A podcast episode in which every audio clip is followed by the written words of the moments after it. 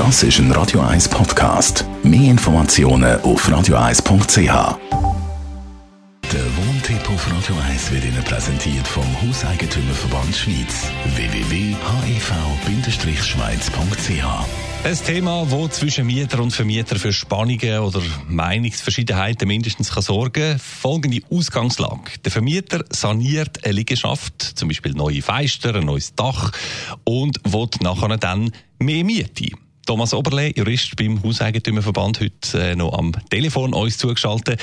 In welchen Fällen oder darf dann der Mietzins äh, von Wohnungen oder vom ganzen Haus aufgehen?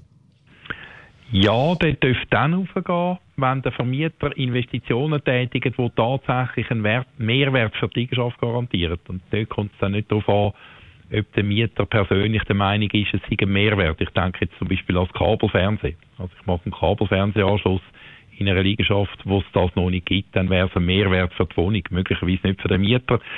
Wichtig ist immer, es muss einen Mehrwert haben. Entweder 100%, Geschirrspüler als Beispiel, das hat bisher keiner gehabt, das ist ein Mehrwert von 100%.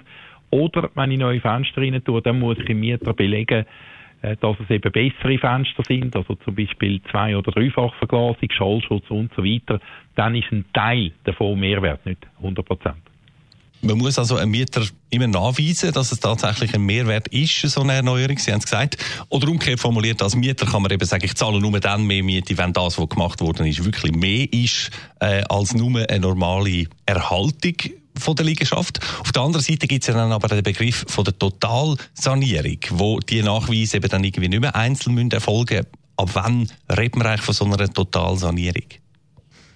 Ja, dort hat ja der äh, Gesetzgeber das fördern. Also er hat dem Vermieter einen Anreiz geben, dass der auch mal eine Totalsanierung vornimmt und hat dann gesagt, wenn sehr viel Geld in so eine Sanierung investiert wird und man dann bei den einzelnen Rechnungen nicht mehr genau kann auseinanderhalten kann, ob die jetzt Wert erhalten, also Unterhalt äh, sind oder Wert vermehrend, also wenn das ineinander reinfließt, und das kann nur bei teureren Sachen der Fall sein, dann können es wertvermehrend und werterhaltend gleichzeitig sein und dann reden wir von, von, einer Totalsanierung. Und das ist aber nie der Fall, wenn man die einzelnen Sanierungsschritte auseinanderhalten kann.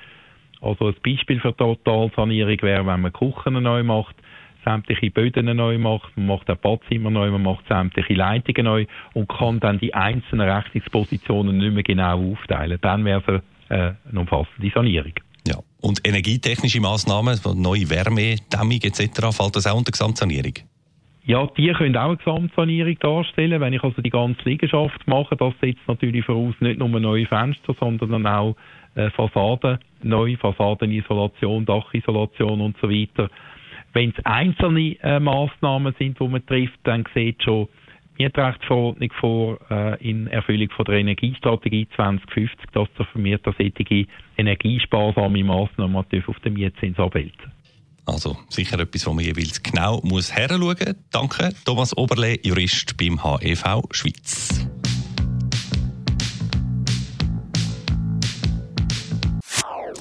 Das ist ein Radio 1 Podcast. Mehr Informationen auf radio1.ch.